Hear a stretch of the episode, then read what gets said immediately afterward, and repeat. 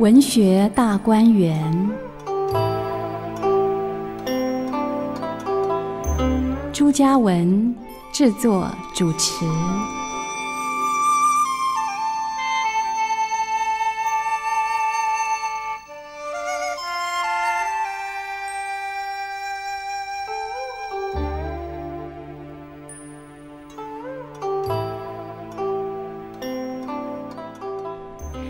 位听众朋友们以及国军官兵弟兄们，大家好！这里是汉声广播电台文学大观园的节目，我是朱嘉文。今天我们来继续为各位谈谈《红楼梦》里头的故事。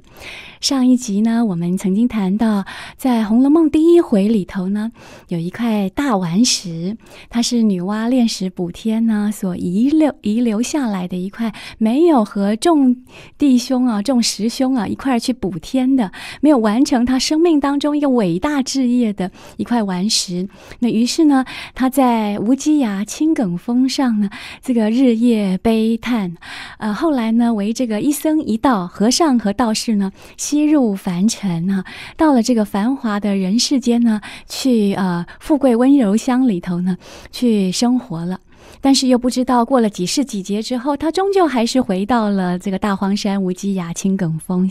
呃，我们看到《红楼梦》里头的第一回啊，是一个开始。它同时也是一个结束，这是曹雪芹非常特殊的一种笔法，也是一种大家手笔哈。没有，我们万万没有想到啊，故事的第一回呢是个开始，他同时也告诉我们说，写完了就结束了。呃，他跟我们开了一个不大不小的玩笑。总而言之，对于中国古典小说家而言呢，呃，写小说啊是一种游戏笔墨，是一种游戏人间的心态哈，在跟这个他的读者以及呢所面对他文学作品的所。所有的世人，后世所有的人呢，呃，在进行一种交流、一种对话、一种啊，用文字来这个啊交心和玩游戏的方式了。于是他跟我们开了一个这个呃小小的玩笑，告诉我们说：“好了，故事结束了，大家可以休息了。”其实不然，这个故事呢才正要开始。呃，曹雪芹说：“满纸荒唐言呢，一把辛酸泪。”哈，确实，曹雪芹呢，在五十出头的时候就过世了，而且他过世的那一天刚好是除夕的夜晚。哈，他的所有的好朋友啊，都哭成了一个泪人儿，送走了他。因为呢，他在世的时候为大家说了一段又一段精彩的故事，没有他，生活没有乐趣；没有他呢，这个没有故事就没有文学，没有文学就没有人生。啊，所以呢，好多人呢都为他这个哭断肠了。我们今天看到曹雪芹的好朋友，像敦敏啊、敦诚啊这些满洲八旗子弟啊，他们的这个呃留下来的诗以及这个文章里头，都说明了曹雪芹是一个怎样不世出的这个文豪啊，以及这个说故事的人、说故事的专家了。我们今天呢，再继续往下谈谈，在呃《红楼梦》第一回里头出现了一首诗，我们刚刚也为大家吟咏了一遍：“满纸荒唐言，一把辛酸泪，都云作者痴，谁解其中味啊？”每一个人都希望能够在呃曹雪芹身后，能够了解他是怎么样用血泪、用眼泪去写成的这一部他生命当中的回顾史，他家族的记忆史哈，他追忆他自己家族他自己生命里头这些点点滴滴的回忆和追忆他的似水年华。呃，石头上的这个书啊，呃，告诉我们说啊，呃，当时啊。这个女娲啊炼石补天的时候啊，是因为水神跟火神打了一架，然后呢天呢塌下来了以后呢，地陷东南啊，东南方的地呢就就坍塌下来了。那么这个东南一隅呢，是一个最人间最繁华热闹的地方，叫做姑苏城啊。我们大家都知道，其实曹雪芹呢，他的家族在金陵，金陵就是今天的南京，于是有所谓的金陵十二钗。但是曹雪芹有点故意要烟云模糊化他的小说里头的地地方，所以呢，他不说一开始的时候不说金陵，要说姑苏，其实也是有道理的。因为在明朝和清朝，也就是中国的十六到这个十八世纪的这一段时间呢，这两百多年当中，这两百年间就是中国的古典小说《金瓶梅》到《红楼梦》发展的这两百年间，这两百多年来呢，嗯，在中国东南方啊。最繁华繁华富庶的地方，其实就是曹雪芹刚刚笔下所说的苏州这个城市哈，呃，最好看的衣服。最好吃的饮食，最优美的园林啊，最雅的这个呃琴棋书画这些活动都产生在苏州，所以呢，当时有一个专有名词叫做“苏意”，意思的“意”。只要人们谈到苏意，意思就是说，你这是最时尚的、最流行的、最中国、最这个呃风俗呢最高雅、最优美的地方。那么曹雪芹的故事就在这里发生了。呃，我们在嗯上周呢曾经跟大家提到，故事一开始的时候有两位先生出现，这两位先生为我们拉开了故事的序幕。第一位呢就是甄士隐，第二位是贾雨村。现在我们正式要谈谈他们两位先生的故事了。嗯。甄士隐呢，他住在这个昌门外啊，有一个叫做十里街人清巷。呃，所谓的十里街呢，其实曹雪芹是用了一个谐音，就是势利，人呢都很势利的。人清巷啊，是一条什么巷子呢？就人情冷暖的巷子。不仅仅势利，而且人情冷暖呢，说明了这个呃石头呢下凡哈要到的地方呢是这么样的一个地方，是一个呃俗世生活的地方，是不仅这个温柔富贵之乡啊，同时也是充满了这个势利的。呃，人情势利的地方哈，呃，因此呢，在这个地方呢，还有一个呃巷内呢有一个古庙，这个庙啊非常的狭小哈，所以人们就称它为葫芦庙。我们常都说，你葫芦里头卖着什么药啊？还有，我们又常说一样画葫芦。所以呢，葫芦不仅仅哈是呃这个中间有一道很狭窄的这个空间，所以呢被人家用来形容这个小巷子叫做葫芦巷。同时呢，我们又嗯看到曹雪芹有这个谐音跟双关语的使用。他说，我们不知道曹雪芹接下来写的故事里头葫芦里头卖什么药，但是呢，曹雪芹希望呢能够把他当年呢呃所生活过的这个富贵繁华的景象一样画葫芦再写下来。所以葫芦这两个字就不能小看了。在脂砚斋的批语里头，曾经说啊，这个“葫芦”两个字啊，谐音“糊涂”，就囫囵吞枣的这个意思，所以又说明了这个呃姑苏繁华城市里头，不仅势利，不仅人情冷暖，而且大家都是糊糊涂涂的在过日子的啊，呃，一下子就点明了这个十里街人清巷葫芦庙哈，是一个什么样的这个呃人情世故的地方了。这里呢，住着一个乡宦。我们要注意到，曹雪芹故事一开始的时候不写一个世家大族，一开始的时候并不是写荣宁二府、贾府的这种大族哈，非常尊贵的这种贵族人家，反而是从一个乡下的一个呃宦仕宦人家开始写起啊。这个就是从小写到大，从以小见大，所以曹雪芹的这个呃笔法呢是很有层次的。那么这一户人家姓什么呢？啊，很有趣，姓甄啊。呃，往后呢，这个贾府出现的时候，他们姓贾。我们也知道，这个呃，宝玉是假的，顽石是真的，所以贾宝玉真顽石啊。呃，现在我们先从不谈假的，先谈真的。真的是什么呢？在葫芦巷里头呢，呃，在这葫芦庙的这个隔壁呢，住了一个呃甄士隐老先生哈。这个甄士隐呢，这个呃谐音就要把真的事情呢给隐去哈的意思。所以甄士隐呢，他的妻子呢，呃，跟妻子生活的这个呃好长的一段时间。啊，呃，生性呢非常的这个秉性恬淡，也不以这个功名呢为念，每天呢观花修竹，饮酒这个呃酌，对不起，酌酒吟诗为乐，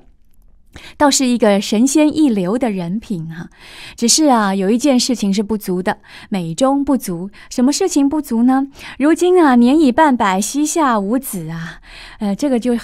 呃呃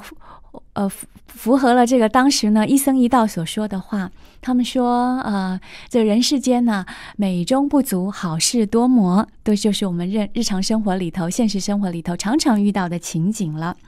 嗯，曹雪芹呢在这边告诉我们说，甄士隐和他的太太封氏啊，姓封，开封的封。啊，他们呃结婚好久了，呃，甄士隐都年过半百了，结果没有一个没有生下儿子，只生下了一个小女儿啊，名字叫做英莲，这个英雄的英，莲花的莲，可是呢，这个谐音呢也叫英莲，就是应该很可怜呢，应该很怜悯的英莲。英莲小女儿呢，今年刚满三岁。有一天，现在是夏天呢，这个炎夏永昼啊，夏天呢，这个日子很长啊，那么天气也很炎热。甄士隐在书房里头闲坐，呃，看书看到呢睡着了，手绢抛书啊，在这个呃积案上呢，稍微的休息了一下，不知不觉朦胧睡去。各位听众朋友们，我们要注意了，这个是呃《红楼梦》这部大书里头出现的第一个梦。往后我们会告诉大家，为什么《红楼梦》最后取名叫《红楼梦》？究竟红楼里头做了几场梦？哈，那么这几场梦里头有多么优美的意境和呃，这里面呢有呃很深的含义哈。那现在我们看到的第一场梦呢，就是甄士隐做了一个梦。他不知道他自己在什么地方。梦中，他看到远远来了一僧一道，这个和尚跟道士说话，互相的在聊天说话。听众朋友，如果有听上一集的节目，大概就知道上一集的节目里头呢，我们谈到了一僧一道要把大荒山无稽崖青埂峰下的顽石哈，变成了一个小石头呢，吸入凡间。那么在这个凡间的生悠悠的这个岁月里头，究竟要度过哪一些啊人世间的哀哀乐情愁呢？这都是未知数。但是现在正要下凡呢，呃，故事呢就在这个地方突然之间戛然而止。但其实呢，故事呢在在呃甄士隐的梦境当中呢，竟然呢又重现了，一僧一道在甄士隐呢做的梦里头呢出现了。这个道人呢告诉这个和尚说：“你带了这个石头啊，这个蠢物啊，意欲何往啊？”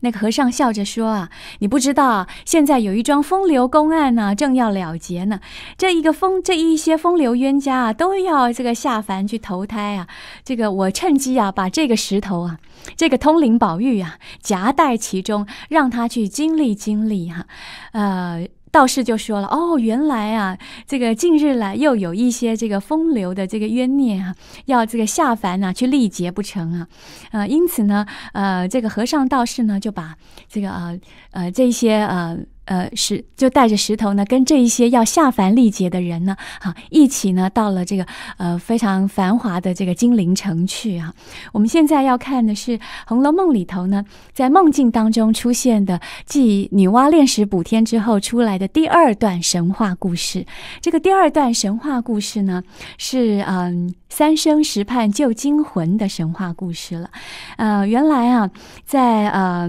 山，在这个天上啊，呃，另外呢，那西方临河岸上呢，有一个很优美的地方哈，一个神奇的地方叫做三生石畔。三生石畔呢，有一棵小小的绛珠仙草。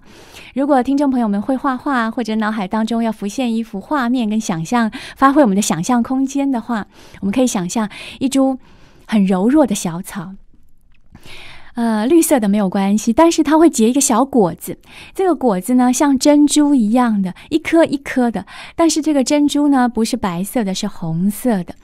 呃，我们大概都可以体会到啊，这个字字看来皆是血，十年辛苦不寻常啊。曹雪芹的写作啊，满纸荒唐言，一把辛酸泪。所以呢，他的写作是用血泪哈交织而成的。这个绛珠仙草的绛珠啊，红色的珍珠啊，其实就是女儿的血泪，就是女儿的眼泪，一颗一颗的相思的眼泪啊。所以在三生石畔，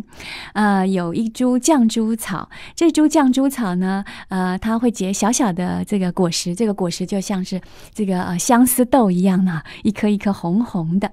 啊，这个绛珠草呢，它本来啊生命生命呢也是有始而终的，但是呢出现了另外一个这个他生命当中的这个贵人恩人，或者是说将来要下凡历劫的冤家，名字叫做神瑛侍者。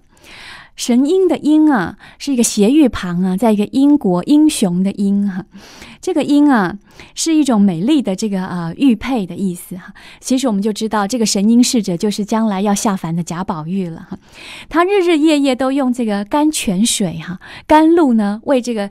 绛珠草呢灌溉。这个绛珠草呢，不仅啊，这个呃没有这个寿命而这个长久经历过一段岁月就 就这个寿终啊，反而呢久延岁月，最后得到了日月精华呢，呃雨露的滋养之后呢，脱却了草胎本质，竟然幻化成为人形了。不仅仅幻化成为人形，而且变成了一位女体，修炼成为了一个优美的姿态袅娜的女性哈。这样一株小草变化成为一一位。女性，那当然是一个非常的这个弱质的女性，所以往后呢，林黛玉的前身哈，这个绛珠仙草为林黛玉的柔弱的体质，这个不生这个风寒呐，风露清愁啊，这个眼这个眼中啊，往往带着一颗眼泪哈，这样的这个形象呢，做了一个定型。林黛玉之美啊，就美在啊，她的这个呃形象当中呢，这个柔弱哈，不经这个风霜的这个本质哈，呃弱不生衣的形象，还有呢，她这个呃不停的这个掉眼泪的形象，都在绛珠草这个地方呢，早已经呢为她的这个本质哈，呃立下立下了一个明确的形象了。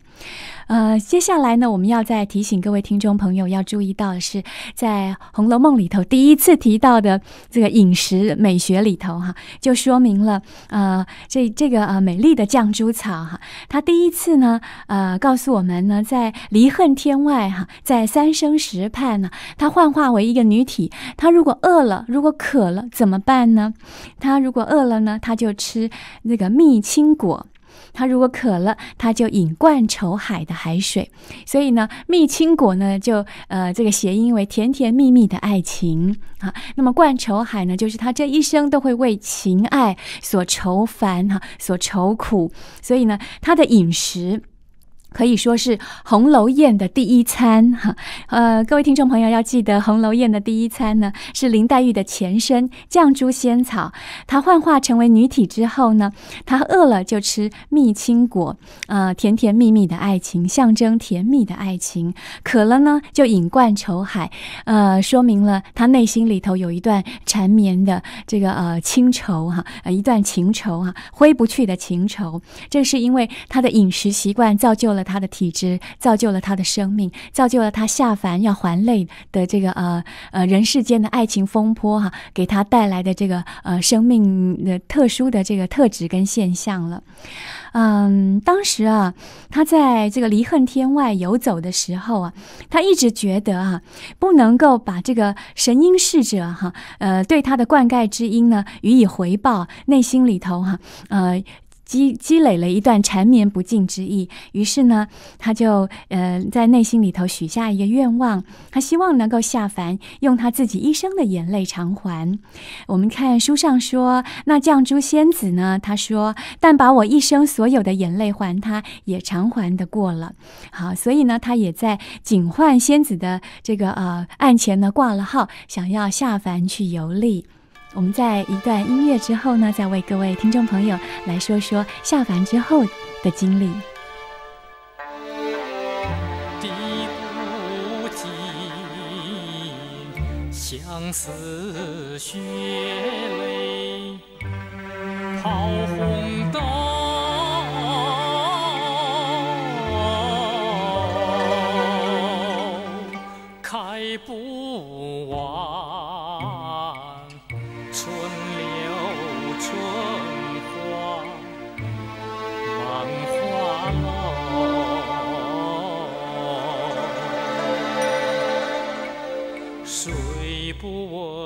纱窗，风雨黄昏后，忘不了新愁与旧愁。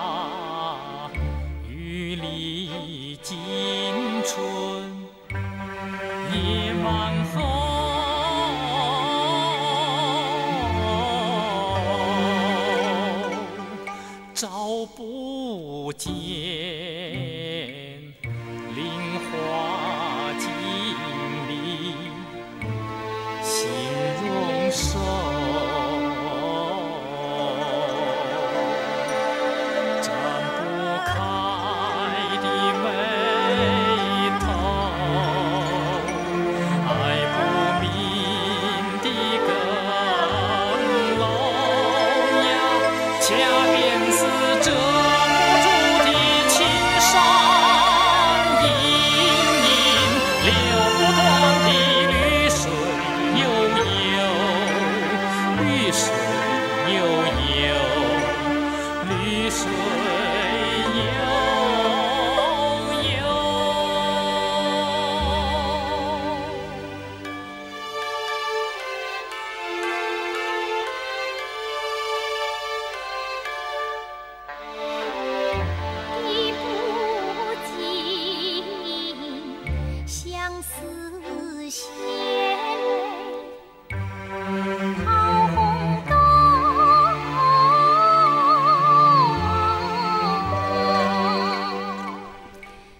友们，这里是汉声广播电台文学大观园，我是朱嘉文。我们再继续为大家谈一谈林黛玉下凡以前她的前身。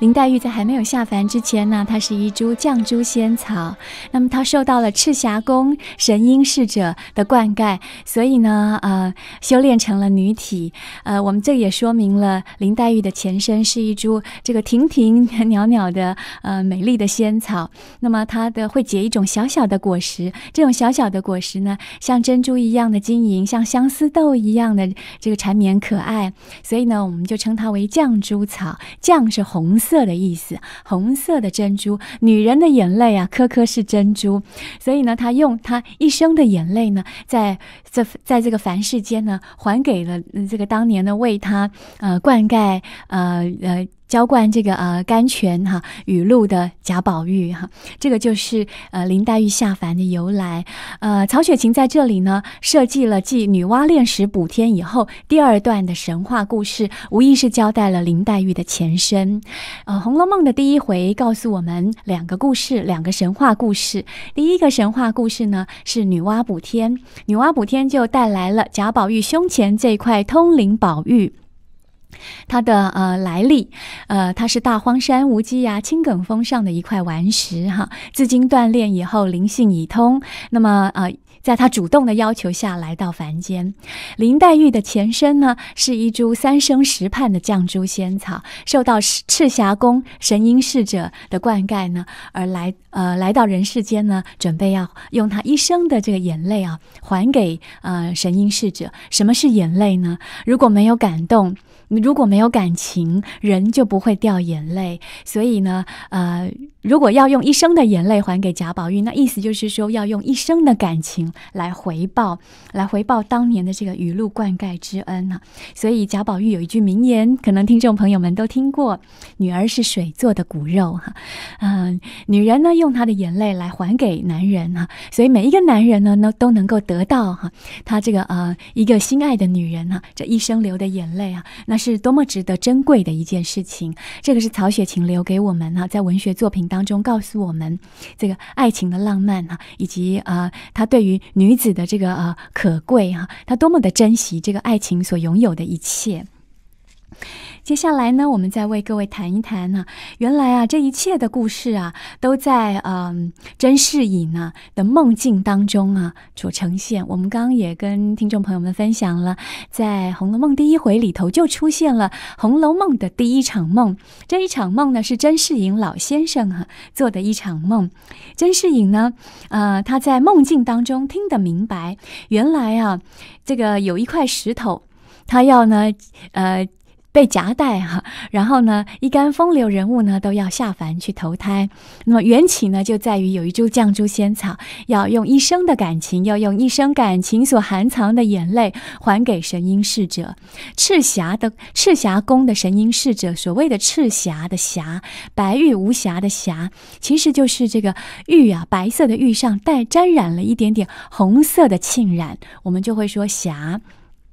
所以呢，赤霞宫的这个呃贾宝玉的前身哈，呃也告诉我们说，这一块玉上头呢有沾了那么一点点这个这个血泪的痕迹哈，也充分的展现了或者是暗示了读者，呃未来这个《红楼梦》里头大指弹琴啊，它的本旨主旨写作的这个文章的这个命题要义呢，为我们谈的是世间呢最浓烈的、最激烈的、最热烈的感情了。在呃故事里头呢，甄士隐先生听得明白。所以呢，他就要告，他就要上前去问这两位这个道谷先锋的一僧一道哈。他说：“二位先是，请了。”哈，那个僧道也忙忙打理说：“哎，是是是。”这个世隐呢就问到了。刚才听两位仙师呢谈的这个人世间罕闻的故事啊，弟子愚蠢啊，不能洞悉明白啊。如果蒙两位仙师开悟哈，呃，弟子愿洗耳恭听哈。那么如果能够稍加醒悟，也免沉沦之苦啊。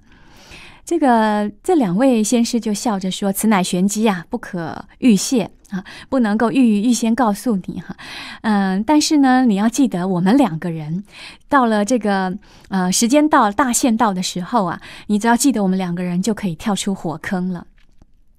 甄士隐听了以后，知道这个天机不可泄露，所以呢就不再问了。但是呢，他又说了：“他说，你们刚刚提到有一块顽石，哈，幻化成为这个通灵的这个宝玉，所谓的蠢物，哈，不知为何啊？可否一见呢？”这和尚说了：“若问此物。”倒有一面之缘，于是呢，就把这块通灵宝玉呢递给了甄士隐。甄士隐呢看了以后啊，我们觉得很有趣哈。这个甄士隐啊，看通灵宝玉，呃，我们知道这个通灵宝玉呢，原原先呢，这个本尊哈是呃这个。青青埂峰上的一块顽石，所以他真的身份是顽石，假的身份才是宝玉哈。呃，甄士隐呢，这老先生呢就把真的事情给隐去了，把这个假的宝玉呢，呃呃一并的呢，随着这个一僧一道呢，来到了这个凡间哈。啊，所以甄士隐看贾宝玉哈，看这个通灵宝玉哈，也是一件这个呃有趣的，也是一桩有趣的画面。我们常常看到很多的画家。画家们都喜欢呢画有关于这个红楼里头的人物画哈，呃最有名的一些画呢，例如这个黛玉葬花、宝钗扑蝶哈啊，好多好多的这个优美的情境呢，都曾经呢入到这个呃画家的这个画笔底下。其实啊，这个听众朋友如果会呃我们的听众朋友如果有人是这个画家，或者是平常有习画作画的习惯的话，甄士隐看贾宝玉哈，看这个通灵宝玉，甄士隐在掌。中端详通灵宝玉，这是非常有禅机的哈，有禅意的一幅画哈，使我们可以细细的赏玩啊，体会到这个真假作真实，真亦假，无为有处，有还无的道理啊。总而言之呢，甄士隐呢，把这个蠢物，把这个上面镌有这个“通灵宝玉”四个大字的这一块美丽的宝玉呢，这个托在掌中呢，仔细的看了一眼之后呢，哎，突然之间呢，正要仔细看这个背后的几行小字字呢，呃，就被这个和尚呢夺走了。和尚呢，把这一块石头拿去了以后呢，说：“哎呀，已经到了幻境了。”所以呢，这这三个人呢，和尚、道士、甄士隐，抬头一看，有一块这个大的石牌的牌坊，上头写的四个大字“太虚幻境”。呃，太虚幻境两旁的这个一副对联，假作真实，真亦假；无为有处，有还无。用了假跟真，真跟假，有跟无，无和有，哈，来作为这个互相的这个对话和辩证哈的关系，说明了甄士隐看贾宝玉哈这样一个画面哈的呈现在世人的面前，是要点醒世人说，如果你已经很知道了这个真真真就是假，假就是真。哈哈，这个有就是无，无就是有的话，可以不用再往下看这本书了哈。你已经进入幻境，也是进入到真实的现实这个呃圣境了。但世人呢都迷，所以世人呢也都要再继续把《红楼梦》呢再看一个大概的究竟了。甄士隐呢还要跟着跟着这个一一僧一道哈往前走哈。但是方举步的时候，突然呢一声霹雳，哈，好像山崩地陷一样的。甄士隐大叫一声，定睛一看，哟，啊，他又回到了这个现实生活里头来了。原来他做了一场梦，嗯，夏日炎炎的哈，在睡午觉的过程当中做了一场梦哈，呃，这个是一个有趣的话题哈。我曾经在很多的场合呢做演讲的时候呢，为大家谈《红楼梦》里头的午睡。很多人呢，在白天的时候，白昼的时候，尤其尤其是在这个夏日炎炎的时候啊。睡了一个午觉，这午觉里头呢，所做的梦呢，都跟现实生活里头很多的事情呢，呃，互相的相呃相扣连在一起啊。那因此呢，呃，这个午睡哈，呃，这个话题呢，就能够展现出了曹雪芹呢要写《红楼梦》里头的很重要的这个梦境跟他的文学意象。往后呢，有机会我们会为听众朋友们在节目当中呢来谈一谈哈，后续在午睡当中呢，呃，曹雪芹又为我们设计出了哪一些人生大梦啊接下来呢，我们就看甄士隐呢，在这个呃午睡方醒的时候啊，这个看到冉冉芭蕉冉冉。那么所梦之事呢，便忘了对半。哈，夏日炎炎，芭蕉冉冉。醒来以后，梦境梦境当的事情呢，都忘了一大半。这个地方写的非常好，听众朋友们要知道，这个如果在如果这部小说里头说他醒来以后啊，梦境里头的事情记忆分明的话，那就不符合现实生活。曹雪芹之所以伟大的地方，就是他的小说里头很多很多的情节都符合现实生活。